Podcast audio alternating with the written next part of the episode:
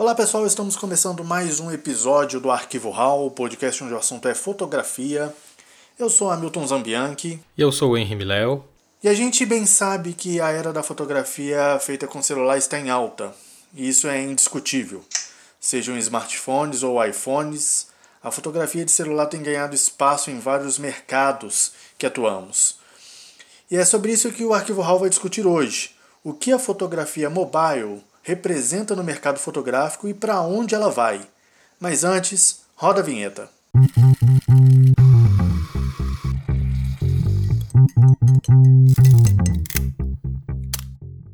Então, meus caros, em outros episódios, inclusive, nós chegamos a citar sobre a importância de usar o celular como uma extensão importante para o trabalho do fotógrafo, podendo baixar fotos da câmera, tratar as imagens e até mesmo realizar envios para agências e clientes instantaneamente, o que ajuda a reduzir e muito o leve trás de equipamentos pesados como notebooks. Mas atualmente tem-se visto uma propagação do uso do celular em coberturas fotográficas profissionais, de uma forma cada vez mais recorrente. E por conta disso, hoje, mais do que nunca, as grandes marcas de celulares têm focado boa parte de suas mensagens marqueteiras de vendas para uma única ferramenta em seus dispositivos, as câmeras fotográficas. E melhorar cada vez mais a qualidade das imagens produzidas pelo celular tem passado de uma espécie de plus, de um diferencial de um dispositivo móvel, para um fator importante e decisivo na hora de escolher um aparelho. Nós chegamos a testar alguns dos aparelhos que foram mais requisitados no mercado ao longo de 2019 para cá e percebemos uma evolução considerável em suas câmeras fotográficas. A Apple, por exemplo, lançou recentemente o seu mais novo produto, o iPhone 11 Pro. E o resultado tem uma qualidade e uma definição tão grande que mostra até algumas das imperfeições mais escondidas de um produto específico no caso. E não é para menos.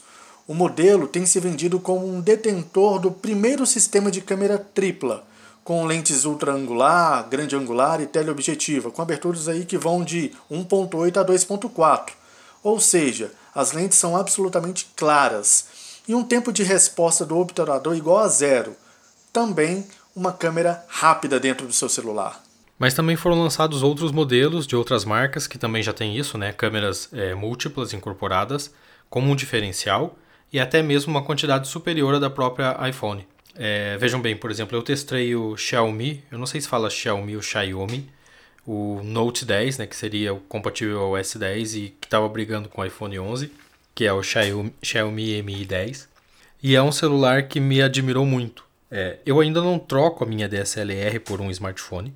Eu uso o smartphone mais como um periférico da minha câmera, né? Eu uso ele mais para processar as imagens, para fazer o envio, é, fazer o tratamento e manter uma comunicação. Mas eu já cheguei a fazer pautas com ele, sim, porque eu estava num lugar que eu precisava acessar e que eu não podia levar o equipamento, então eu acabei fazendo com o celular. E ele aguenta muito bem. Ele tem cinco câmeras, é, ou cinco lentes por uma câmera. Eu não sei como que eles tratam isso, sempre falam cinco câmeras, mas eu não acredito que tenha cinco sensores ali dentro. Acho que é mais um esquema de mudança de lente dentro de um, de um mesmo sensor. Tem uma câmera que diz que é 108 megapixels, né? um estilo de foto que é 108 megapixels e que tem uma qualidade grande Inclusive já consegui é, segurar bons materiais com esse equipamento, mas eu ainda sinto algumas limitações ao mesmo tempo. Ele tem uma câmera grande angular, tem uma câmera que seria a tradicional normal e dois zooms, um, um zoom de duas vezes, um zoom de cinco vezes, além de uma câmera macro e de uma câmera que seria para retrato, que é aquela que dá aquele efeito de desfocar o fundo. Então você está carregando no teu bolso um equipamento com várias lentes. E isso é bom para você fazer alguns tipos de pauta quando você não consegue levar a tua câmera ou quando você pega de surpresa na rua, por exemplo, que já aconteceu comigo também. Então você tem essa versatilidade de você poder, entre aspas, trocar as lentes de um celular para poder fazer um trabalho bacana. É, as coisas que eu achei vantagem nele é a rapidez no fotografar com a câmera normal, a, a grande angular e os dois zooms. A resposta dele é muito rápida e se você deixa o dedo clicado ali né, no touch, ele faz em sequência sem é, um limite assim de fotos. Eu não, eu não, consegui perceber um limite né, de quando ele para. Mas a câmera com 108 megas, que seria a câmera interessante e que na verdade não é o 108 megas, porque se faz uma conversão, ela vai acabar ficando ali com 21, 27, na verdade. ela é lenta na resposta. Então, para você mudar de uma foto para outra, fazer fotos em sequência, você não consegue. E cada vez que você faz uma foto, ela leva um tempinho processando aquela imagem. Apesar do processador dele ser rápido, que é uma outra vantagem, ela leva um tempo para liberar a câmera para você poder fazer uma segunda foto. Então isso é para foto mais pensada, quando você vai fazer é, um lugar, uma paisagem ou vai fazer um retrato de alguém mesmo com o celular. A vantagem maior que eu vi é a capacidade de espaço, que ele tem 128 GB de espaço, e o processador, que é um processador muito rápido. E isso me ajuda muito porque eu uso aplicativos da Adobe para editar o material e ele me dá essa velocidade que eu preciso sem travar tanto. Então a resposta dele é muito rápida quando eu faço material para mandar para agência ou preciso mandar material para algum jornal da rua, por exemplo. Outra vantagem que eu vi é na questão do vídeo porque eu uso muito ele para fazer o Mojo, né, que é o Mobile Journalism, que é você capta, capturar takes de vídeo ou fotos com o celular, editar é, isso num vídeo no celular e enviar para as agências e para os jornais. É algo que está começando aqui no Brasil, mas que lá fora já tem um mercado muito grande e eu tenho feito muito isso aqui.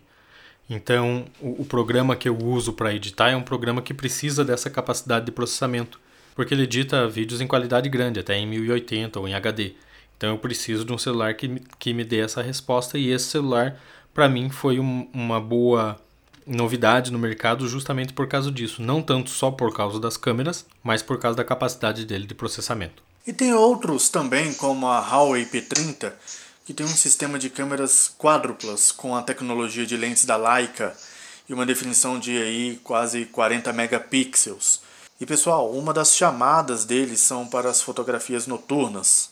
O celular proporciona aí um ISO máximo que pode chegar a incríveis 409 mil.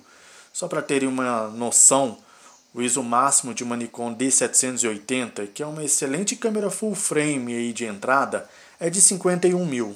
Ou seja, os fabricantes de celulares querem, ou melhor, já estão competindo fortemente com as grandes marcas de DSLR, né, Melhor? É, eu acho que, que a competição está um pouco acirrada, mas depende do tipo de público. Eu não vejo hoje nenhum fotógrafo profissional ou fotojornalista trocando completamente o seu equipamento DSLR ou mirrorless pelo equipamento mobile, por um celular. Até porque você falou aí 409 mil de ISO, é, é um ISO falso, porque, veja bem, você tem um sensor como eu falei do Xiaomi, uma câmera de 108 megas, é um, sensor do tamanho do que menor que um botão. É diferente de você ter um sensor full frame com ISO de 51 mil e com 36 megapixels, por exemplo. É uma qualidade bem maior do que 108 mega e, e 409 mil de ISO num celular. Então não, não tem como comparar, não tem como fazer um comparativo que seja justo para qualquer um dos dois. Mas eu acho que essa crescente preocupação em proporcionar mais qualidade nas imagens feitas com celular tem atraído é, um tipo de fotógrafo, mas mais como se isso fosse um segundo equipamento, não por um equipamento para troca é, direta. Assim. E eu sei que já tem fotojornalistas e fotógrafos de casamento que já estão se adaptando a nessa, essa forma de registrar os momentos. E é claro que é um mercado que cresce, mas eu não vejo num futuro muito próximo uma troca completa. É importante levantarmos aqui uma questão, Miléo até mesmo como um parêntese de que devemos parar desde já é, com esse mimimi de que fotografar com celular está jogando a fotografia para o buraco ou desqualificando o trabalho, né? Não, é claro que não. É, a chegada da fotografia mobile tem nos mostrado simplesmente a importância de nos adaptarmos a novas tecnologias e novas formas de exercer nossa profissão. Né? É, em 2017, por exemplo, a fotógrafa brasileira Luisa Dor desenvolveu um projeto que ela retratou as mulheres mais influentes do mundo, tudo feito com uma câmera de celular. E ela empacou, emplacou o projeto fotográfico na capa da revista Time, que é uma das mais tradicionais e respeitadas revistas do mundo. Ela fotografou com um iPhone, se eu não me engano, na época. É, esse resultado foi praticamente um, um, marco, né, uma virada de chave no fotojornalismo, de que é possível você fazer bons trabalhos com um equipamento mobile, mas aí é que entra a, a virada principal, né, que, que era um profissional com uma visão e sabendo o que queria fazer, operando é, aquele equipamento. Não era tipo qualquer um fazendo qualquer tipo de foto, né? E porque, inclusive, eu mesmo cheguei a cobrir algumas pautas, como já falei, para agências de jornais, e eu sei da, da capacidade que esses equipamentos têm. Mas eles ainda não chegaram ao ponto de substituir completamente um equipamento profissional. Pois é, e na fotografia de casamento também não é diferente, tá? É, a gente já consegue identificar alguns profissionais que estão registrando os casamentos com o celular. Tá certo que ainda é experimental e que pode ser que demore um pouco até isso virar uma rotina, né? Mas já se tem tornado uma tendência para esse mercado específico. E vários outros estilos de fotografia têm se beneficiado com a era mobile. É o caso da fotografia de rua.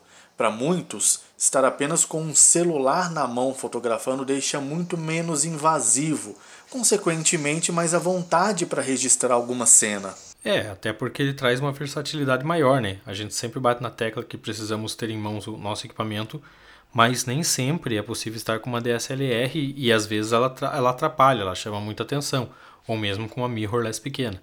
Quando você está com o celular, você está um pouco mais disfarçado, digamos assim, porque já virou do comum das pessoas verem outros fotografando e elas mesmas fotografando. Então, eu conheço bons fotógrafos que fazem fotografia com celular, fotografia de rua com celular. Eu mesmo, às vezes, saio para a rua para fotografar só com o celular, porque é um estilo de fotografia diferente, mas é outro tipo de linguagem. É uma fotografia de rua específica para mobile. É, eu não vejo aquelas grandes fotos, por exemplo, do, como do Alan Schaller e de outros fotógrafos de rua famosos, é, ainda possíveis com o equipamento e com as limitações que o celular tem. Mas é importante porque é um equipamento que você tem no teu bolso que, em teoria, você nunca mais vai perder uma foto. Perfeito, Miléo. E é isso aí, galera. Vamos ficando por aqui. Esperamos que tenham gostado do episódio de hoje. Não se esqueçam, toda semana tem um episódio novo no ar, então fiquem ligados nos nossos canais que é o site arquivohall.com.br, o nosso Instagram, arroba arquivo underline hall, e o Twitter, arroba arquivo hall. Fiquem bem, fiquem em casa, não se esqueçam também de lavar bem as mãos e usar constantemente o álcool em gel. E é isso aí, até a próxima, valeu, tchau!